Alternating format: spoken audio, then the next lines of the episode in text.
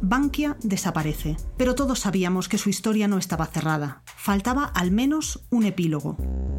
que debemos absolver y absolvemos a los Por eso, acusados que Íñigo se de Barrón y yo enteran hemos del querido delito cerrar este podcast hablando con supervisores, directivos y consejeros.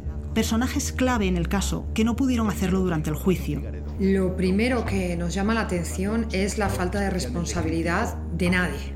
Era una persona en grave riesgo de, de- de quiebra. Es muy difícil quitar la música en mitad del guateque. Eh, hay cosas que, que no se pueden probar. Se llevó por delante a miles y miles de pymes que quebraron y que la gente se quedó en el paro. Yo entro en una especie de, y digo con mucho respeto a la palabra, en una especie de presión Ni estuve en la salida a bolsa de Bankia, ni estuve en la intervención de Bankia.